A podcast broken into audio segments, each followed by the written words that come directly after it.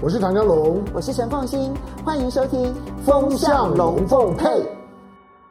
风向龙凤配，我是唐湘龙，我是陈凤馨，我带风向，我来跟风向。我那里云头转向。今天小年夜最大的风向，当然就是还还做节目。对对对对对对。哎，我今天穿的有，我今天有有有够喜气了吗？你你要转转转一圈。好，这是高腰的，好，没关系啊，不重要。新年快乐。好，但今天小年夜呢，我们还是要把国际局势好好的梳理一下。这里面的局势，一个当然就是中美关系，然后另外一个呢，就是这个经济上面的一些情势发展。然后最后，其实还是要看一下俄乌的这个情势。今天我们邀请到两位呢，来为大家好好的剖析。第一位呢，是大家非常熟悉的介文吉介大使。啊，凤馨好，香龙好，大家好。第二，第二位呢，是大家非常喜欢的雷切。Hello，凤馨湘龙好，观众朋友新年快乐。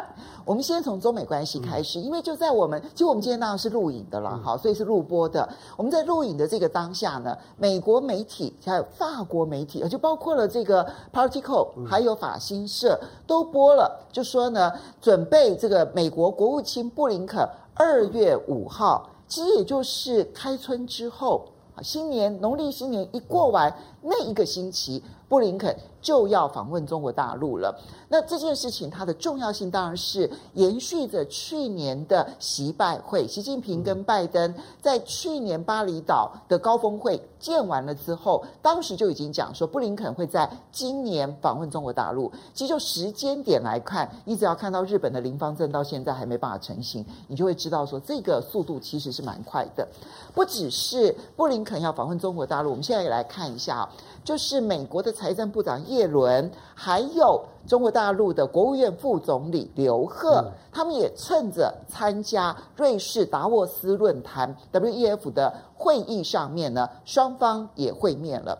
经贸、外交如何的来看待中美关系在开春的时候？现在虽然是小年夜了哈，嗯、但紧接着农历年新年的兔年之后，中美关系的一个情势的一个发展，介大使。呃，当然，就是中美关系现在要好转是很困难的，所以美国人也没有说要跟中国大陆改善关系啊。美国人从头到尾就讲说，我们要建个护栏，也就是说，我们现在是在这个哈山区的公路里面啊，弯弯曲曲的，而且行驶得很快，所以呢，不要出事就不错了。所以能够努力的方向不是解决双方的这个纷争的问题，而不是对双方的这个矛盾之处哈找到釜底抽薪的办法，而是说呢。把那个路边的那个护栏修好，所以就是准备要赛车的这种这种状态嘛。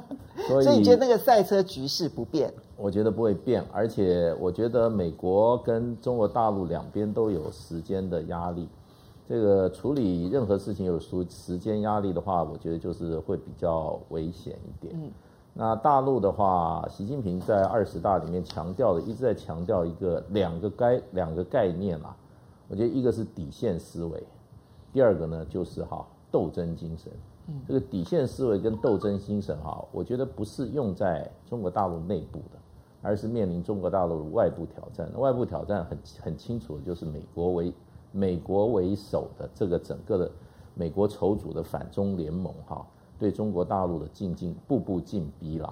所以呢，呃。这一次二月二月五到五到六号，布林肯要去北京访问啊，不晓得是不是到北京，因为上次、哦、对地点还不确定。哎，对，前两次北京大陆是没有让呃美国的这个国务院官员进京的哈，一次在廊坊，一次在天津啊，都没有进京，不晓得这次会不会开恩啊？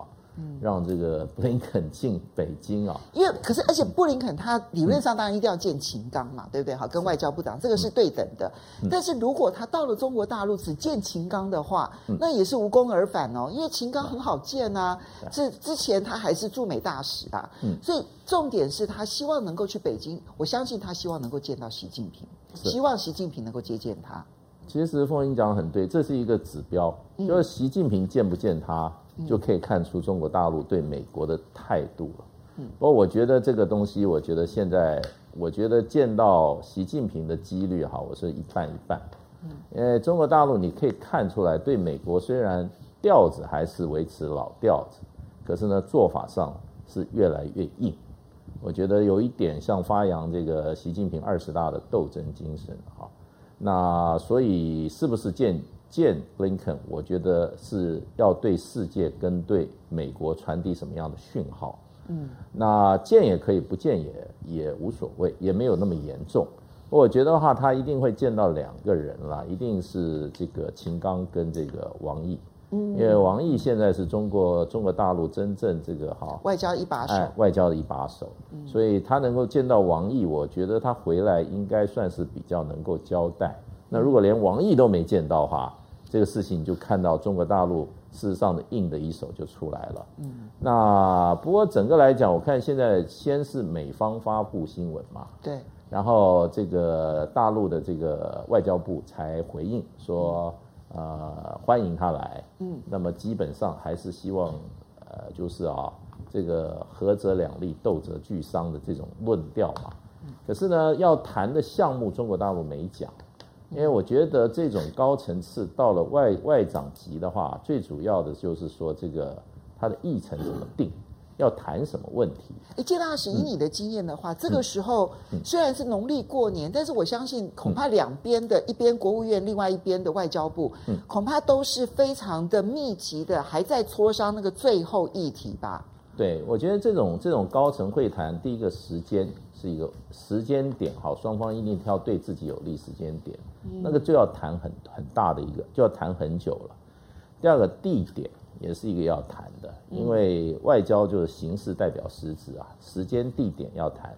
然后呢，再一个就变成就是说你的这个议程是什么，谈什么项目，嗯，呃，这个没有什么临时动议的，这种这种谈就是说。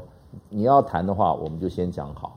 嗯，那现在美方已经把他的事项谈出来了，什么俄乌战争啊、核子、核核武的问题啊、核武扩散啊，嗯，什么这个在中国被拘留的美国的这些哈这个公民的问题啊，四项嘛。嗯，那中国大陆现在没有对外公布要谈什么。不过不管谈什么，我觉得第一个啦，美国对中国大陆的经贸还有科技的围堵啊，这个一定是要谈的。另外一个台湾问题是一定要谈的。对。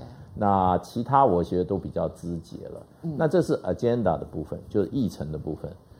还有一个很重要，就是说你会后以后用什么方式对外来表述啊？这个这个就变成你的叫在英文它叫 press guideline，嗯，就是说你的你的新闻你怎么面对外界媒体的询问？嗯嗯。那通常这种情况可能最后就是各自表述。嗯，也就是说你讲你的，我讲我的，相互不否定。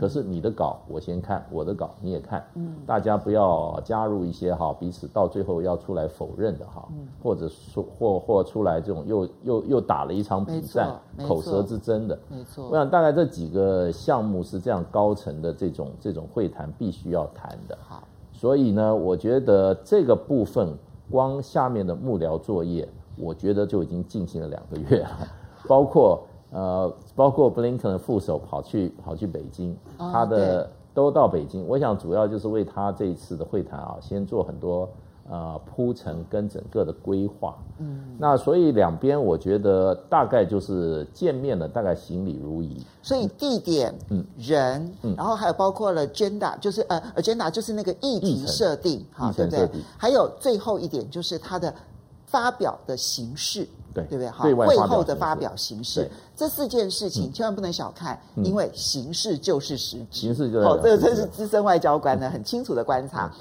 接下来我请教一下雷倩哦，因为这一次呢，中国大陆在处理就是布林肯来来中国大陆的这个过程当中，他很明显的看得出来是政治经贸可以好好的沟通，但军事的布局的部分。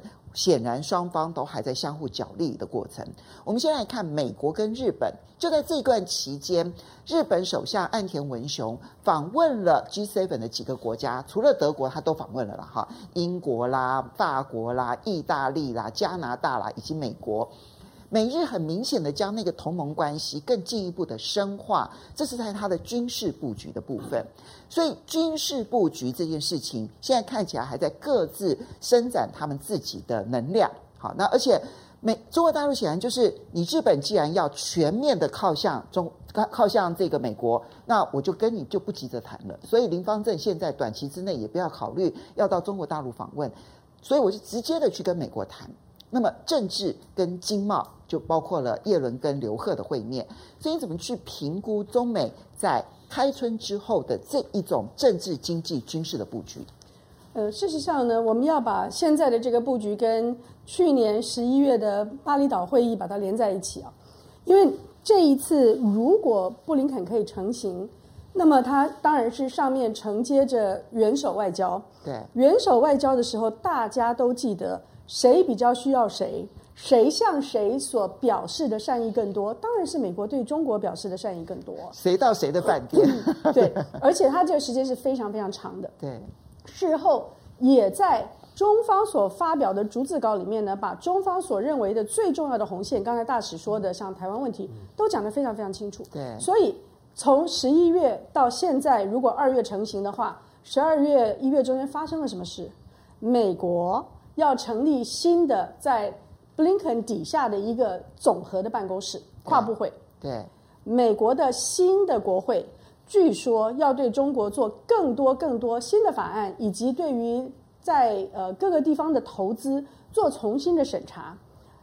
美国对于中国大陆在美国的学人的逼迫，虽然没有了中国行动计划，可是并没有停止。对，各地的反华并没有停止，所以事实上，美国在国内对于中国大陆的态度并没有改变，而且有愈趋愈趋这个鹰派。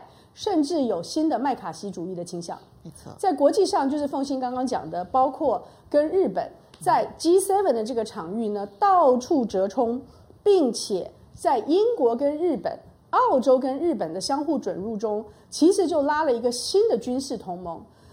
十一月在巴厘岛是当面演好话，嗯，之后的两个月全面都是在背后下毒手。所以现在如果 Blinken 要去中国大陆，现在已经发布的所谓的四个美国主导的这些意见，我其实是有点怀疑的，因为我觉得它是一个美国的所谓的媒体跟国务院在带风向，是因为他必须要说，哦，我们并没有向中国让步，我们还是很强硬的，所以他把的全部都是美国最在乎的，甚至美国在全世界逼迫中国必须同意的那些议题，都先放在桌子上。那你想想看，今天可不是。呃，中方去美国的华盛顿，而是 Blinken 要到中国来，怎么可能？你到别人的主场，只有你要讲的议题呢？对，当年在三一九在安克拉治的时候，都已经不是这样了。所以，中国大陆展现的不光是元首外交，在大国外交，在。呃，在上一次杨洁篪跟王毅的那个会议中间，你就已经看得非常清楚，就是彼此是平视的，没有什么你可以从高高在上的所谓的 position of strength，从高高在上的地位对我说话。对。那么现在如果要到中国去访问，因为现在还没有确认，那至少最后的议题里面必定要有刚才所讲的这些美国对中方。超级不友善的这些作为啊，嗯，就是科技的、军事的、经贸的，还有在政治，还有台湾问题的，啊，政治上的逼迫，就是在美国华盛顿所有的政治上的改组，各种中国特别委员会。都是超级不友善的作为。所以，我们如果仔细去看的话，今天最差最差，也就是杨洁篪、王毅当时在安克拉治的时候那种行军布阵，就是对中国来说，我就是他最客气的方法就是这样了。那还有其他可能并不是那么客气的办法。我认为在大国外交开始进入平视外交的时候，他们还是会用远来是客的角度呢，很客气的去对待他。可是如果说布林肯觉得他可以完全主导所有的议题，或者是美国这些放话放话者说我们现在到中国大陆就是谈这些题目的话，那他们可能就想错了。在新年开始的这个新一年啊，去年我常常说叫龙腾虎跃，是个大变动年。所有的事情都有新的转机，包括从俄乌战争开始以后的整个世局全部都改变了。那现在进入了一个新的一年的时候，当然不可能回到去年以前的那个状态，一定是往前走。而这个往前走里面，实力还是第一原则。嗯，既是后疫情，更是后俄乌，怎么样来看待这个中美新开春的之后的政治上面的互动？啊，照雷先讲，就是它基本上是就是习拜会的延伸嘛。嗯，啊，习拜会的那个谈的形式，拜登千里迢迢来，特别到到巴厘岛，就只是为了见习近平。你现在回头去看，更清楚的知道，他除了习近平，他谁都没有兴趣。而且最重要的是，在那一次的沟通当中，是美国真的逐字稿里头是有提到新三部、哦。没没错，就是说他对新三部他的。那次，因为台湾方面啊，台湾方面民进党极为淡化习拜会，习拜会呢这么重要的一场的一场的两国领袖的会晤，对台湾影响这么大，里面所有有关台湾的定位的表述，回到了二零零零年呢，回到了回到了在当时克林顿克林顿的那个表述的方方式。那个表述方式对台湾是极不利的。嗯，OK，那都已经呢，都已经表述到这样，在台湾呢很低调，就是装没看到，因为为了九合一选举。可是，在那个习拜会，终究他确定了一个规格，这个规格我们之前也提到过。我个人认为啦，就是说这个规格短时间之内是不会变的，就是美国呢，美国一定会先冷冷却台湾议题。那去年台湾跟美国要的都东西，除了军火以外，没有一样要要到的，连军火都 delay。美国呢，蔡英文本来希望美国能够在九合一选举之前的时候，最少驻美代表处更名吧。嗯，你更名了之后呢，那那我这简直就是如虎添翼。你想我的就是连佩洛西都已经来来了，那那如果再更名，那我九合一选举大家就可以呢好好的炒作一下呢，美国对于台湾的支持，可是没有。那在习拜会之后，最少到明年二零二四年的十一月，美国总统大选之前，美国现在对中国的关系的处理的调子不会改变。所以你觉得在明年一月之前，你刚刚所提的，比如说代表处的更名啦，这些东西也不会出现吗？不会，就是除非除非呢，习习拜会就白谈了，就是这种的有高度敏感性的事情，美国不会不会不会做。坦白讲，这次甚至于跟。跟蔡英文跟跟邓邓正中在台湾谈的第二回合的谈判，美方的代表极低调哦。嗯，他蔡英文不不见，不是蔡英文不不见他们，他们也不见蔡英文，也不见不不见苏贞昌，就是谈判就谈判，大家就是低调的谈判就好了。哎，我这边提醒一下，我得到的消息是，东南亚很多的国家，他们其实在习近平去了一趟巴厘岛之后。嗯他们对台湾的官方接触全部降到零。嗯、是，就是呃，我我我知道有一些的有一些的外来的参访，甚至你看到从欧洲的一些议会啊议长来，基本上面几乎都是用个人名义，连连官方名义都收掉。就是我还是给你个面子，因为私底下也还是有交情。但是呢，你要我敲锣打鼓的当你的宣传，省了，不不不不用。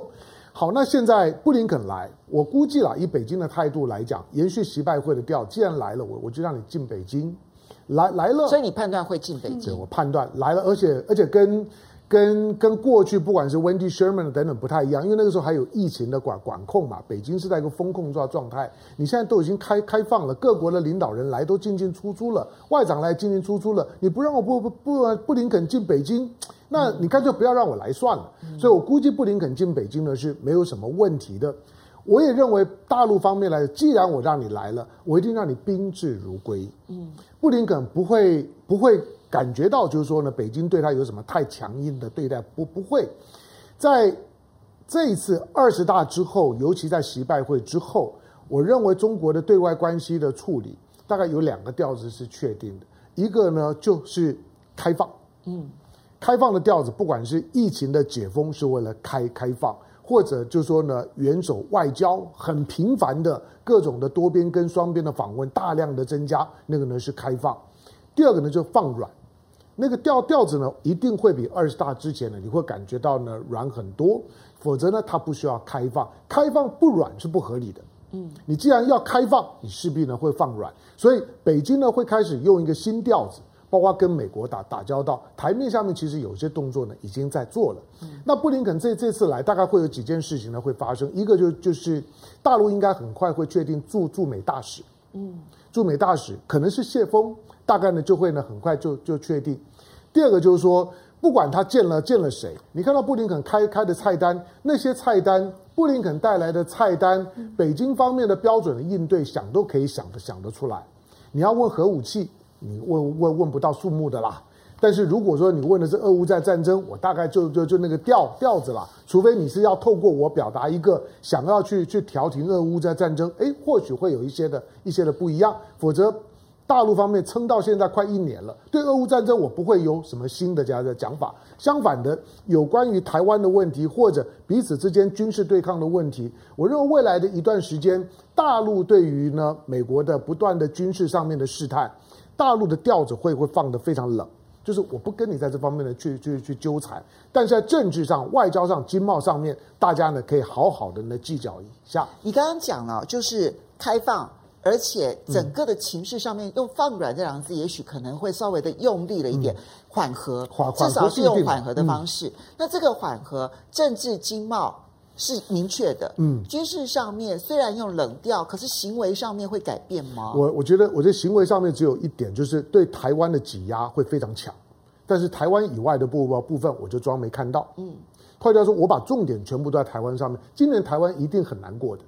以往我们都会觉得选举年了，大陆方面的动作会会会降低，免得免得会让让台湾让民进党呢，就是说可以去做文章。可是大陆现在的调子不不是这样，我管你选选举，我我该做什么就就做。二零二二三年对台湾来讲，会承受解放军非常大的压力。好，那其实去去年就看得出来。那今年这个中美关系的调子，台湾如果民呃民进党，起码应该知道，第一个，国务院布林肯在还没有出发，可是国务院已经透过透过 Financial Times 释放出那个哎那个赖赖清德，你们再再想想看，你真的要推他吗？你真的要要要推他？对我来来讲，我觉得他不 OK 啊。美国已经在在对赖清德在打预防针了。当然，蔡英文会不会借打蛇随随棍上，借机发动一波对赖清德的批斗？这也是有个可能。就既然你美美国都不喜欢你，我当然要另外推一个人。所以这对赖清德压力很大。你今天看到赖清德昨天已经在消毒了，但是没有用。第二个就是说，今年今年不管怎么样，习近平是一定要去美国的，因为今年的 APEC 在美国。嗯，所以不管有没有官式的访问，不管拜登要不要访中，习近平今年一定要去美国的。当你要办 IPAC，习近平要去美国的时候，你认为中美关系会遭到怎么样的地步？言语是一回事情了，动作上面来讲不会太糟。何况今年是中国经济的重新开放年，嗯，中国的重心呢都会摆在经济上面。待会儿呢可以请听两位的意见。好，所以呢，在中美的大国关系上面是缓和的，嗯，可是两岸关系上面的军事挤压反而是更严峻的。我是很很很悲观的，今年两岸，嗯，来。那我们就进入经济好了。你像当年螺蛳粉都不可以，连连黄飞鸿都不让我吃，我快崩溃了。我我是同一天的时间，我我我不知道为什么媒体没有注意到，我们在跟美国谈判的时候，美国要什么我们通通放，要美牛是吧？放，你要你你要什么呢？我通通放。美猪也放，对美嘛，美猪也也也要放，就是你美国要我放的，我通通放。可是大陆一点小小东西都不放，那大陆的这这几个小小食品你都要卡。可是你记不记得上个月我们在谈什么？上个月在谈大陆要求所有的进口食品重新登记，嗯，结果台湾大做文章说我们的嘉德凤梨酥呢，竟然要如何如何。那个事情的背后是大陆原来对台湾的加工食品的进口几乎是不设限的，看你自己的本事。可是人家不过是螺蛳粉。人家呢，不过是呢，我我想吃的黄黄黄黄飞鸿，结果呢，通通都不准，莫名其妙。哦，真的，我来不及囤货。好，我们来谈经济吧，哈。那么刘鹤他在 WEF 世界经济论坛，然后有一篇演说。那刚刚其实这一个雷倩呢，他其实已经把那整篇的演说看完了。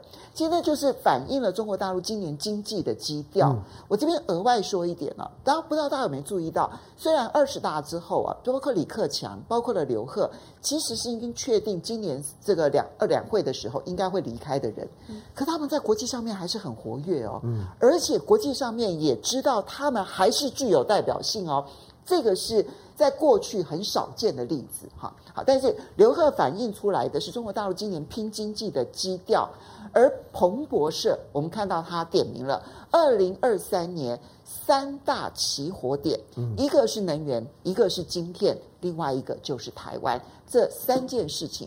都跟中美台关系是有关系的，所以我这边请雷倩来先评论一下好了，就是从的嗯从 WEF 当中刘鹤所释放出来的讯息，以及你所观察到的国际今年的经济状况。嗯，从刚才凤馨的讲话，你可以看出来说，美国还是把 geopolitical 啊，世界的地缘政治当做它的主战场。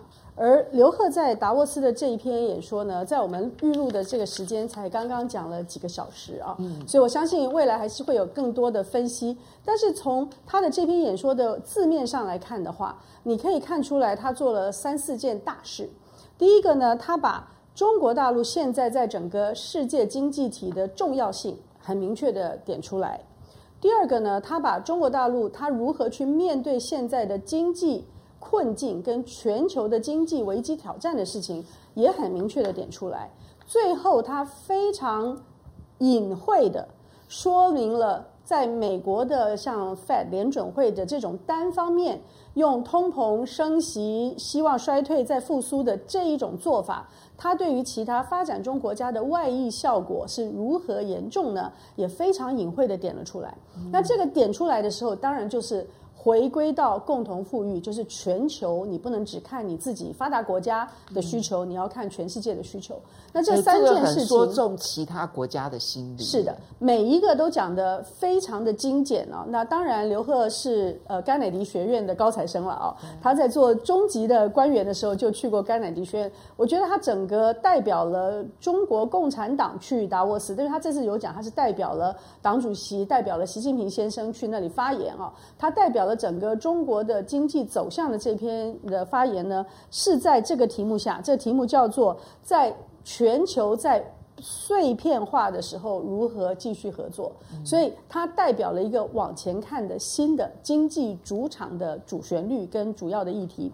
中间呢，它特别解释了二零二二年的 GDP，因为大家都知道二零二二年只有百分之三，但是他说的是是在这个疫情防控之下，我们还维持了稳定的就业以及相对低的。相对稳定的价格，也就是说，它的 CPI 只有百分之二，也就是它的通货膨胀只有百分之二，它的城市人口的失业率呢也不到百分之六，所以它的虽它的经济虽然基期是在前一年，所以大家说哦三 percent 没什么了不起，可是它仍旧维持了一定的工业成长，同时它维持了它这么庞大经济体的稳定，这是他讲的第一件事。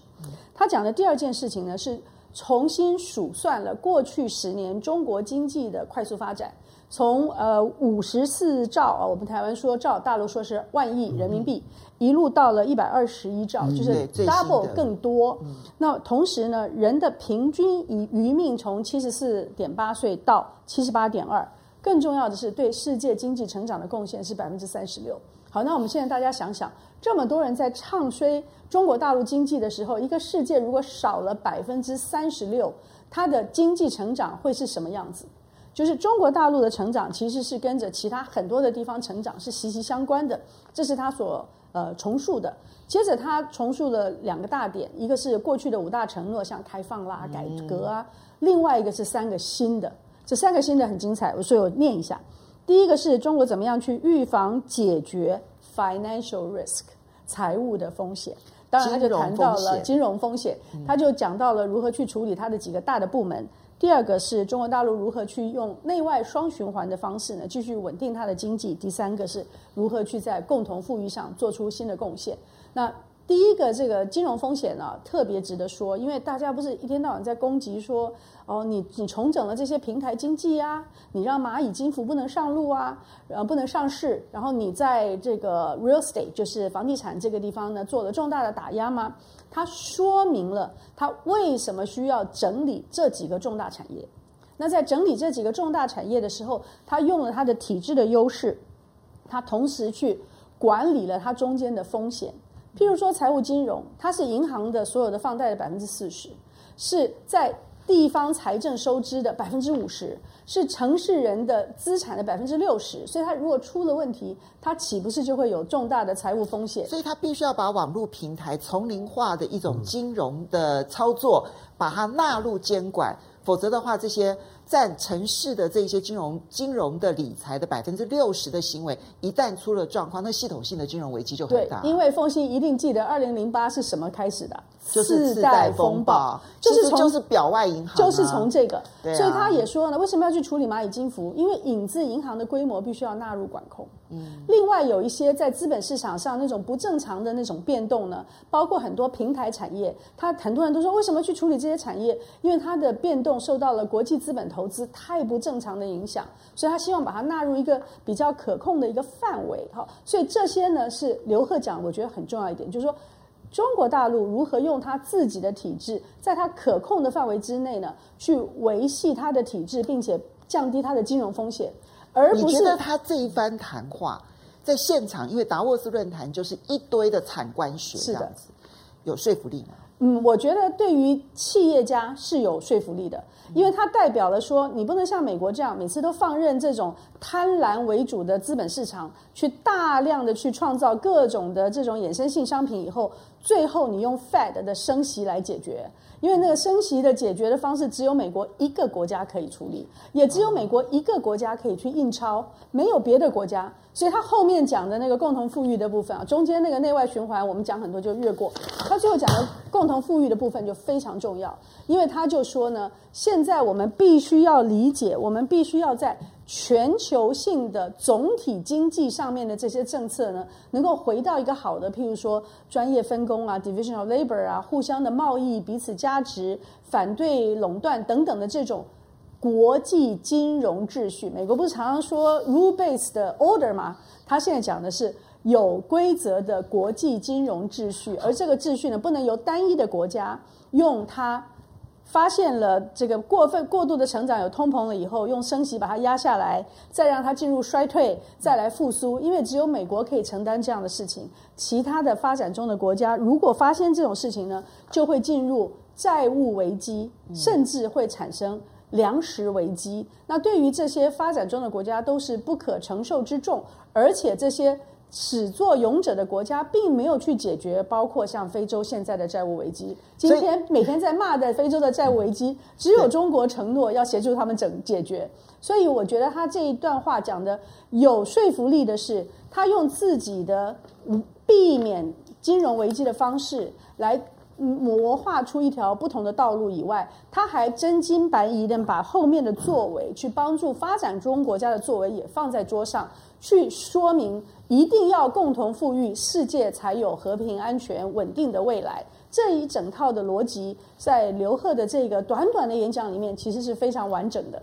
我相信这也会是他们未来诉求的政治重点。对于开发、嗯、开发中国家来讲，哈，今年影响会很大。但是我这边很快的请连线给我一个结论，就是第一个就是。从刘鹤的演讲当中，你觉得中国是持续走开放的路吗？好，这是一个问号。然后第二个是，所以他今年在全世界的经济会扮演什么样的角色？嗯。百分之百，就是刚才越过的那个内外双循环的部分。他说要有一个稳定的内循环，一定是在国际贸易上面非常自由，同时会大量的运用外国的投资。也就是说，我们看到了中国大陆开放它国内市场的这条路会非常非常的快速，而且会成为它成长引擎，至少计划中的一个大的部分。嗯，那今年会在全世界扮演什么样的角色？如果我们看现在，包括 IMF 最保守的估计的话，全世界成长的百分之三十以上还是会来自跟中国相关的经济体。所以，如果有人要去唱衰中国的话，那你要告诉我们说，谁能够替补？中国大陆作为全球成长引擎的这个角色，难道还是继续在那个印钞的美国吗？当然不是。好，这边请教一下介大使哦。我们看到彭博社提到二零二三年的几件大事，当然都跟中美竞争或者中美斗争是有关系的。不管是能源或者是晶片，当然这个呃能源的部分可能跟俄罗斯关系密切一点，但是晶片台湾其实影响的都是这个呃中美之间的关系。那另外一边呢，这里面晶片跟台湾，我们就。会联想到台湾的这个地位。我们看到 BBC 哦，他们最新的研究说，哎呀。现在的中美晶片大战，赢家就是美国拜登了。所以呢，拜登呢，在这个整个的这个晶片大战当中，将会成为赢家，他们非常的开心哈。可是另外一边，我们看到的是美国智库人员伯明，其实他也是前官员哈。伯明他提了一个我不是很能理解的一种说法，他说矽盾不存在哈，他说。只要台湾呢继续发展半导体，然后而且在全世界非常 unit，然后呢成为全世界最主要的供应者的时候呢，反而会诱使中国大陆来侵略台湾。这个说法，我不知道台湾有多少人能够理解这中间的逻辑。这个逻辑特别的奇怪。谢大使的看法。其实我觉得就是说，我们先讲这个三大危机好了哈，比如能源的部分哈。能源其实现在这个能源危机啊，其实对中国大陆来讲是解决它长久以来哈对于能源供应的稳定，还有这些哈就是说呃分散来源的一个好好时机。你看俄乌战争以后，中国大陆跟这个中亚国家。跟这个阿拉伯世界，跟俄罗斯，事实上谈的很多问题都是能源的长期供应的稳定。三个主要能源供应地区，现在他跟他关系都好得不得了。对，所以中国大陆是抓到时机的。真正能源危机要讲的话是欧洲的问题，因为欧洲的过去的整个能源提它的那个供应的结构被美国这个。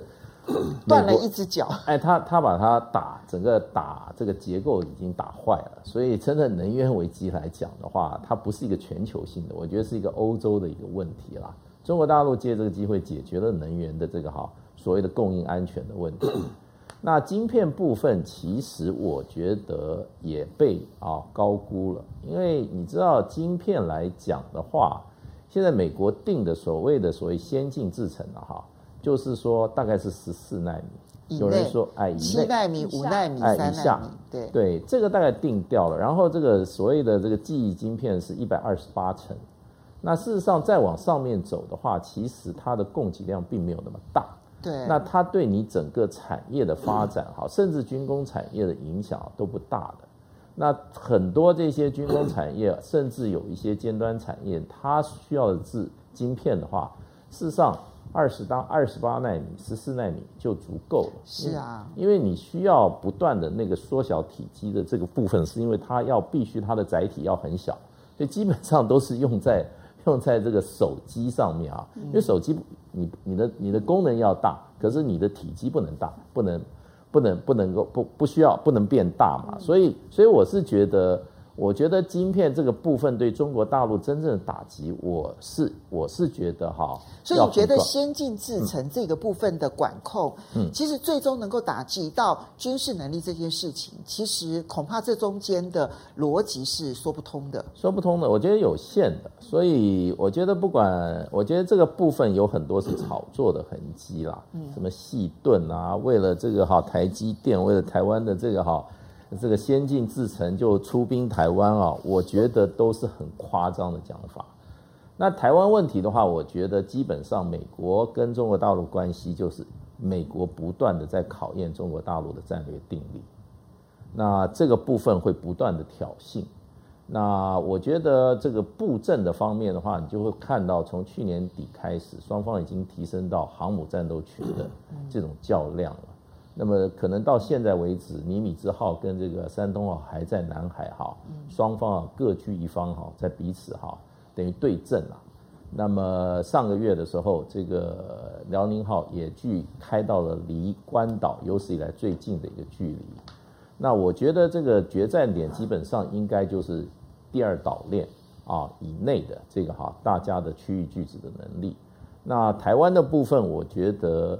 中国大陆的所有的外交、经济作为，还有这种哈呃能源、粮食安全的作为，我觉得都有一个很具体的目标在哪里，在那个地方，就是如果台海开战的话，中国大陆怎么样保持能源安全供应的安全呃这个充裕，然后呢，还有就是在外交阵线，尤其在国际组织里面哈，如果联合国大联合国大会美国提议出来要讨论一个决议案哈。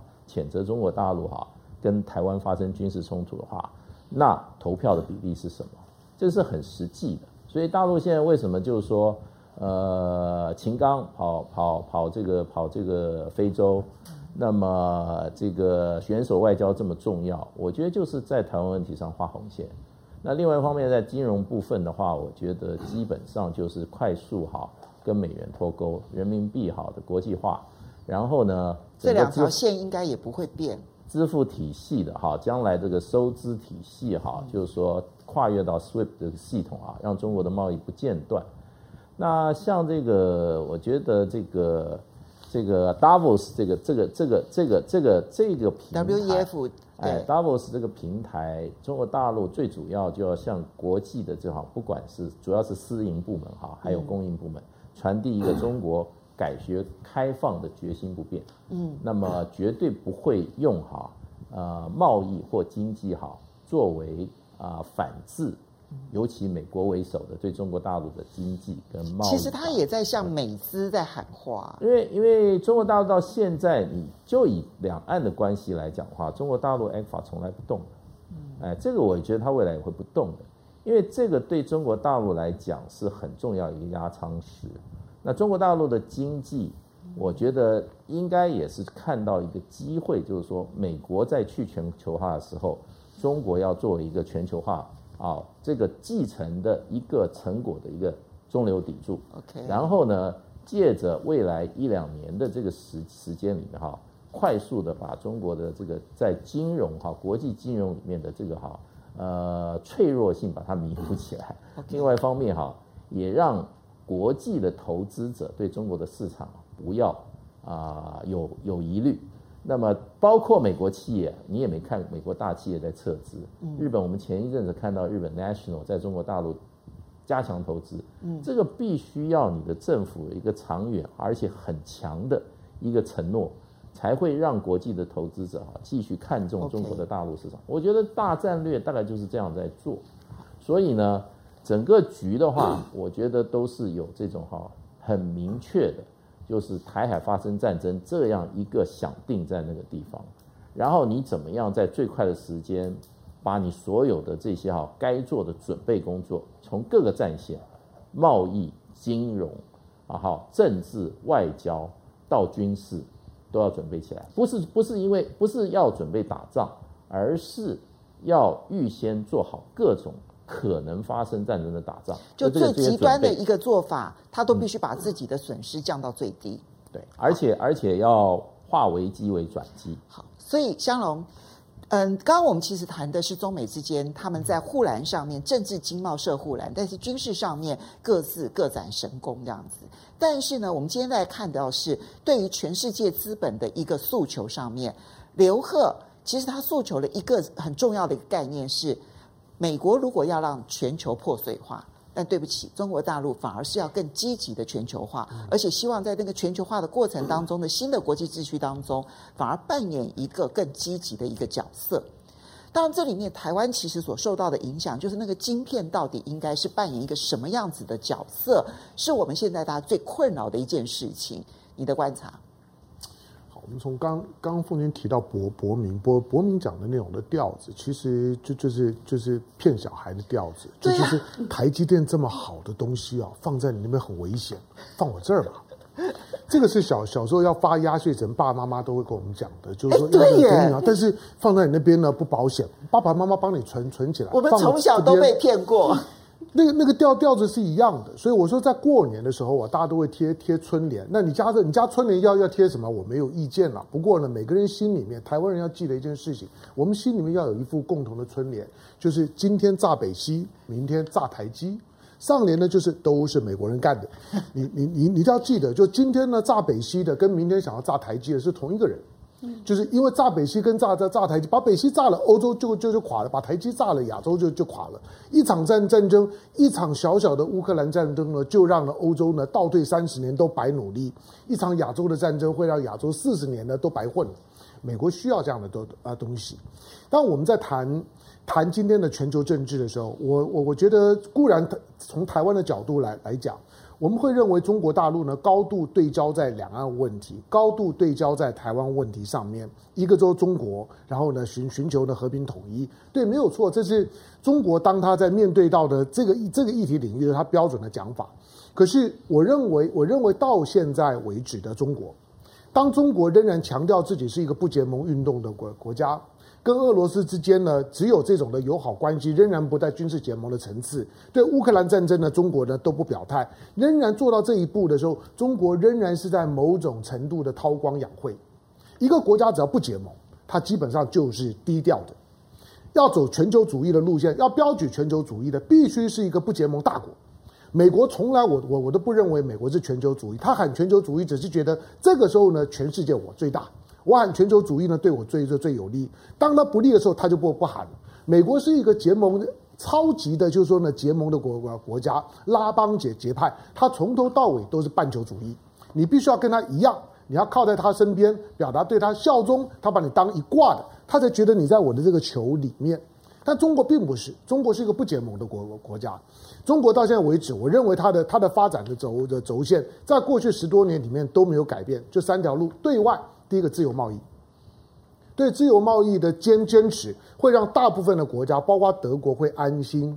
就是我仍然继续的朝我的市场的开放的道路走。中国大陆未来的市场开放会继续，因为自由贸易是他坚持的第一个国国际原则。第二个就是说，对于温温室气体的排放这种全球治理的问题，他会继续扮演负责任的大国。这种呢，从台湾的角度看，中国是看不准。你看看今年，接去年刚结束的 COP twenty seven。COP twenty seven 呢，因为呢被俄乌战争打烂，打烂了之后到年底开会的时候，拜登呢到巴厘岛之前是到埃及啊，对，就是开开 COP twenty seven。可是事后你看到 COP twenty seven 呢，把他们的所有的大国承诺，COP twenty six 承诺呢，把它摊开来之后，美国的履行承诺的这那那种比例近乎零啊。真正在履履行承诺、大国承诺的是像法国啦、欧洲的这些的国家，美国近乎零，大概只有百分之三而已啊。所以美国基本上是不负责任的。中国继续扮演负责任的大国，对内的部分，雷健刚刚讲共同富裕，其实共同富裕啊，是因为共产主义会让觉得惨，大家一起惨，所以它的它一样是一个共产的逻辑，可是我要共富，我不要共产，所以共同富裕呢，对内部是有说服力，而且跟美国不一样，美国没有办法喊这种口号，因为美国美国的信念在它的内部都不是共富的，就是你要富要靠靠本事，你没有本事呢，你就是妈穷到穷到死，在国际政治呢也也一样。你看到今年我我觉得比较值得观察的就是，大陆要开放的时候呢，接下去它的金融市场要如何应对它接下去的开放跟跟所谓的全全球主义的一个需要。今年我我我觉得去年有几件大事，比如说开开春之后，俄罗斯呢已经呢已经已经把把把它的把它的外外汇储储备百分之六十放在人民币上上面。百分之四十放在黄金上上面，它其他都不要了。对，美元、欧元都都不要了。对啊，危险啊！我已经把人民币加重到这个样子。你看，俄罗斯几乎呢就已经是把它的未来压也压在中国，是比黄金的比例都还都还高啊。你再看到越南，越南本来呢西方国家呢，反正觉得啊，你中中中国怎么样没关系，我是希望放在越南。越南的总理都下台了，国家主席了。他的他他的国家国家国家国家主席都都都下台。越南越南现在的情况。它基本上就要开放了之后，也开始出现大量的贪污腐败，跟中国的素素贪是非常不一样的。当这两个体体系里面呢，所呈现出来的问题，都对照出一个中国现在的发展的面面貌。我觉得现在整个的西方，包括传媒体系里面最根本的问题，就是你不愿意去正眼看在中国现在的发展的模式是中国需要的，而且对这个世界是好的。你都是用负面去解读的时候呢，永远不会有好的结果。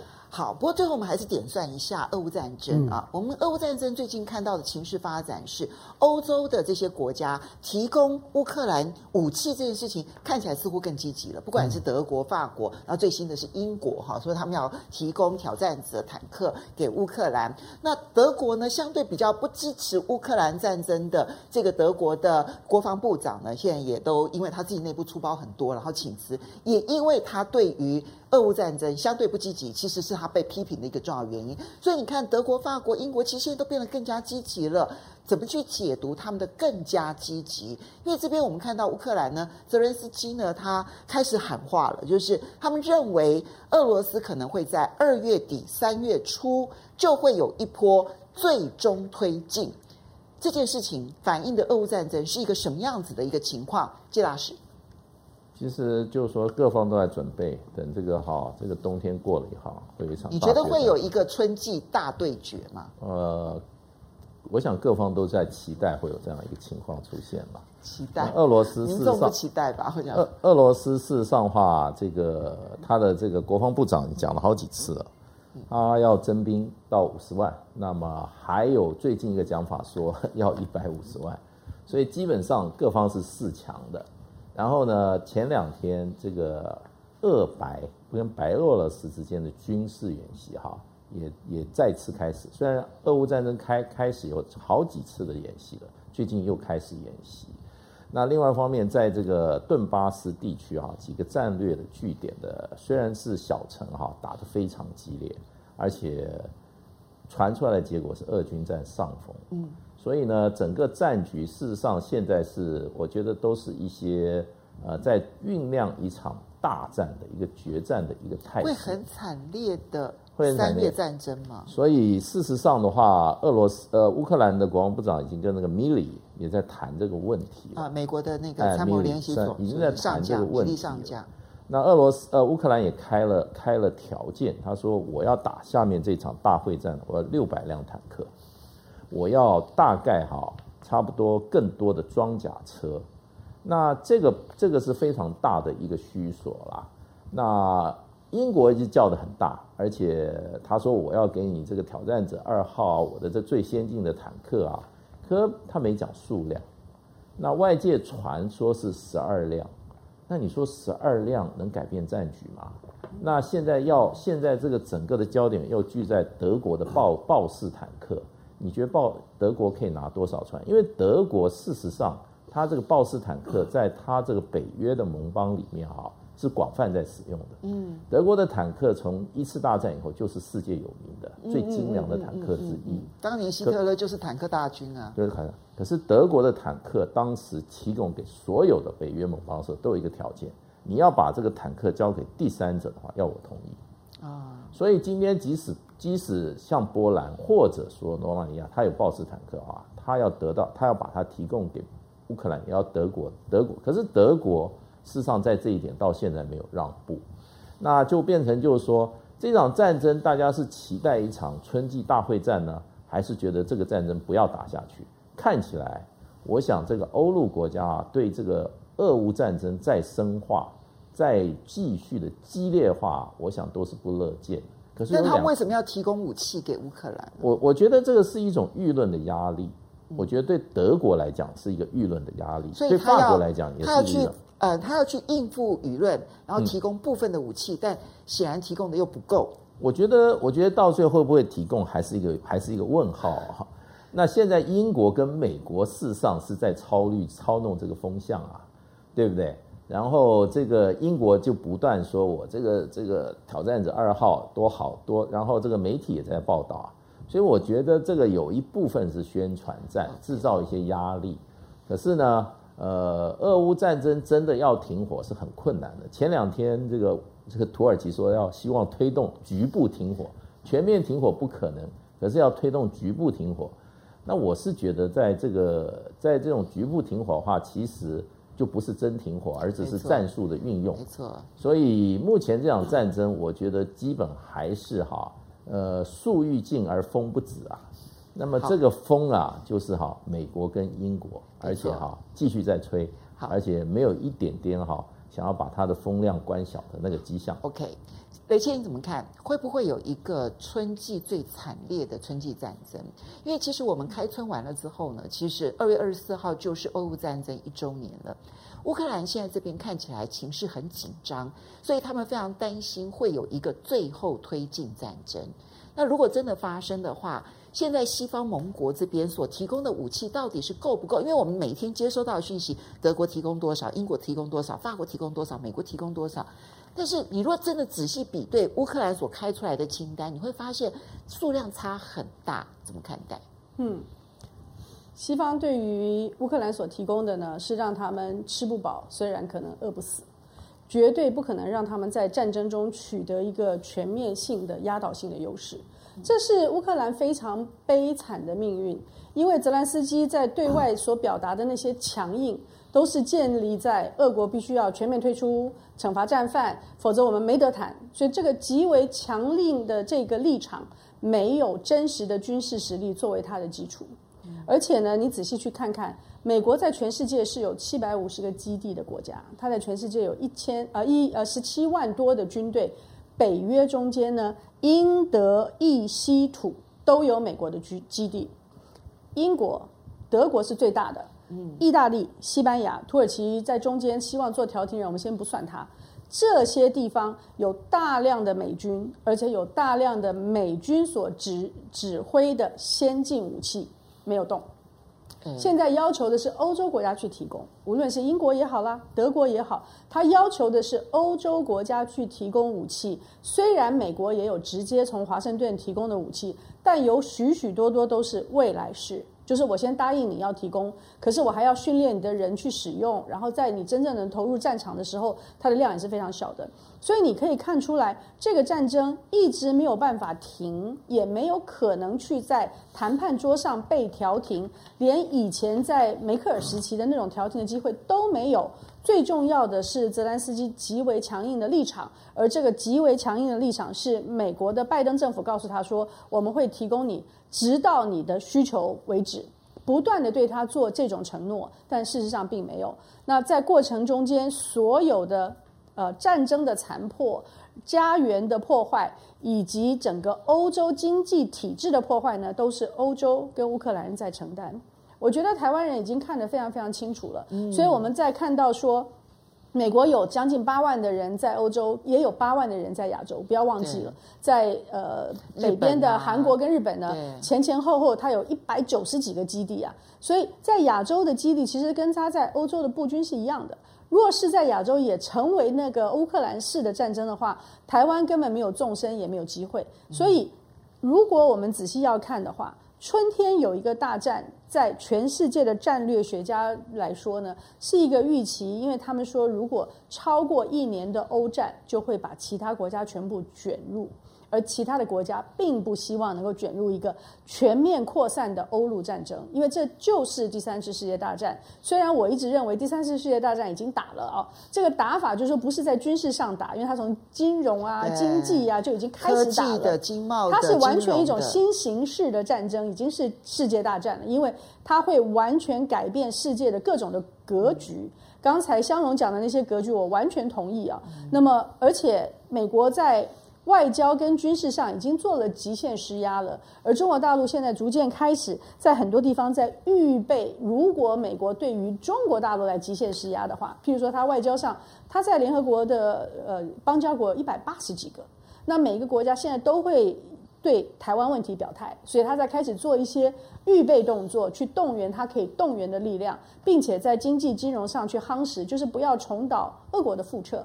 那现在如果我仔细听普丁的几次讲话讲话的时候，他都说以前我都认为我们是兄弟，也就是说他一开头在开战的时候是一个比较局限的目标，而且是希望用兄弟的方式来解决这个争端。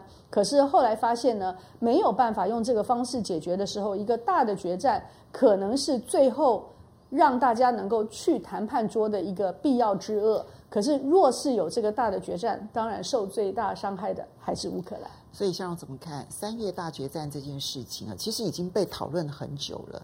它可能会是一次最惨烈的战争，是因为双方都希望把它逼到谈判桌的一场战争。它这个转捩点上面了。当我们在我们在看战看战史的时候，看一战、二战了，一战、二战的真正的快速的恶化的那种的全面的那种的绞肉机式的战争。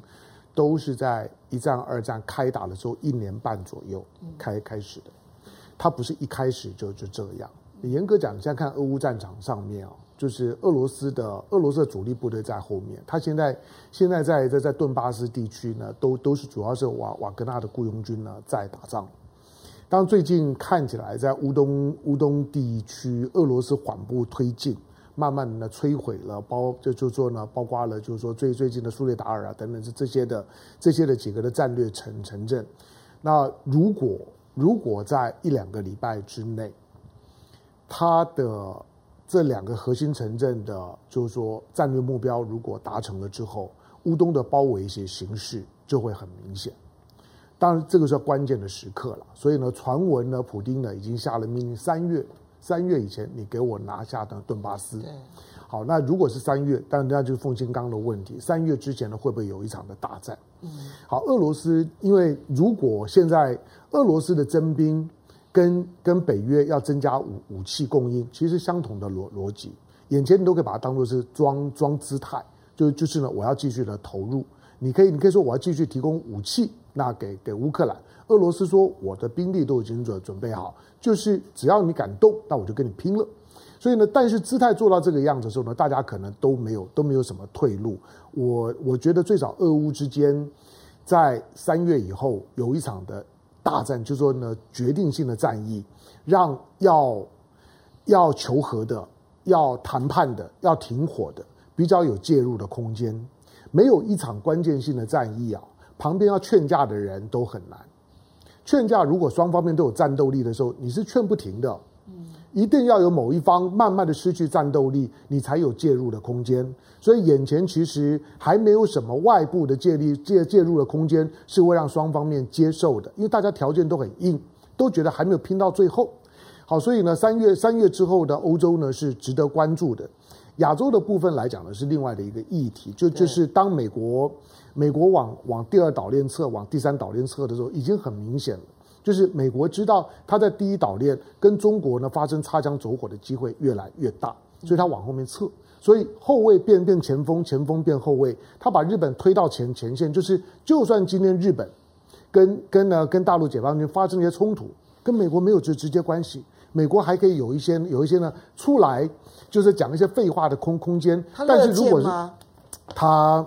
当然乐见在亚洲，美国美国最核心的期待就是拜拜托，请他每天晚上祷告，就是跟上帝祷告说拜 拜托拜托，让我在亚亚洲能够呢挑起一场的战战争，把亚洲给打烂。亚洲如果不发生战战争，美国就没有指望了。所以一定要让亚洲发生战争。是部分人啊，不是全部啦。不会啦，就是对对对美国来讲，它的核心信仰就就就是这样。这个世界没有战争，最大的受害者就会是美国。好，三月。虽然我们现在在欢度农历春节的这一期间但是俄乌战争其实是没有结束的。当然，而且如果要结束它的话，几乎所有的战略专家都认为，它必须会有一场最惨烈的战争。嗯，必须经过最惨烈的那个战争，就是刚刚强荣讲的，必须要惨烈战争到大家觉得我真的好，我愿意走上谈判桌。嗯、这个路其实反而是最颠簸的一段。如果要等待黎明的话，那在黎明之前可能是最黑暗的。嗯。但是，好，这个是俄乌战争，但希望亚洲不要步入这样子的一个后尘。嗯，然后我们在欢度农历春节的这个过程当中。请为我们所有的人都祝福。嗯，我们要非常谢谢大家的收看，那么也非常恭喜，希望大家呢这个新春能够都非常的愉快。嗯，我们必须要再隔一个礼拜，等到过完年之后呢，才能够真正的回来跟大家见面了。嗯，不要忘了，我们下一次的风向龙凤配就是兔年的第一集了。Happy New Year to you！好，来，拜拜，拜拜，新年快乐，新年快乐，雅虎。